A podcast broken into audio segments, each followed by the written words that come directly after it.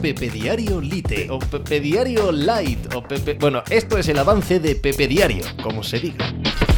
Hola, ¿qué tal? Hoy estamos a jueves 9 de noviembre del año 2023. Después de cuatro jornadas de la Champions League de la edición de esta temporada, solo tres equipos marchan con pleno de triunfos, con pleno de puntos. A que los hubieseis adivinado antes de comenzar la temporada. Son el Real Madrid, el Manchester City y el Bayern de Múnich, que en la mente de la inmensísima mayoría de seguidores del fútbol aparecían como los grandes favoritos a ganar esta competición y que vuelven a demostrar lo complicado que es eso, ganar de manera continuada, el cumplir las expectativas. Nadie más ha sumado 12 puntos, nadie. ¿Sabéis quién es quien más cerca ha estado de tener esos 12 puntos?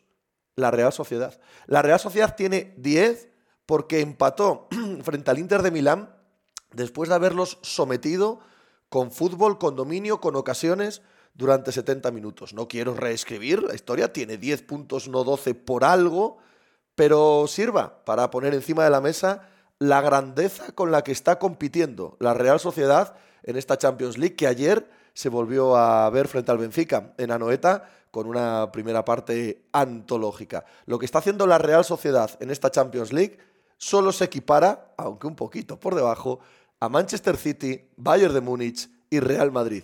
Casi nada, ¿eh? Pues de eso y del resto de la actualidad del deporte hablamos hoy como cada día en Pepe Diario. Ala, hice hacer algo por ahí. Estás escuchando Pepe Diario.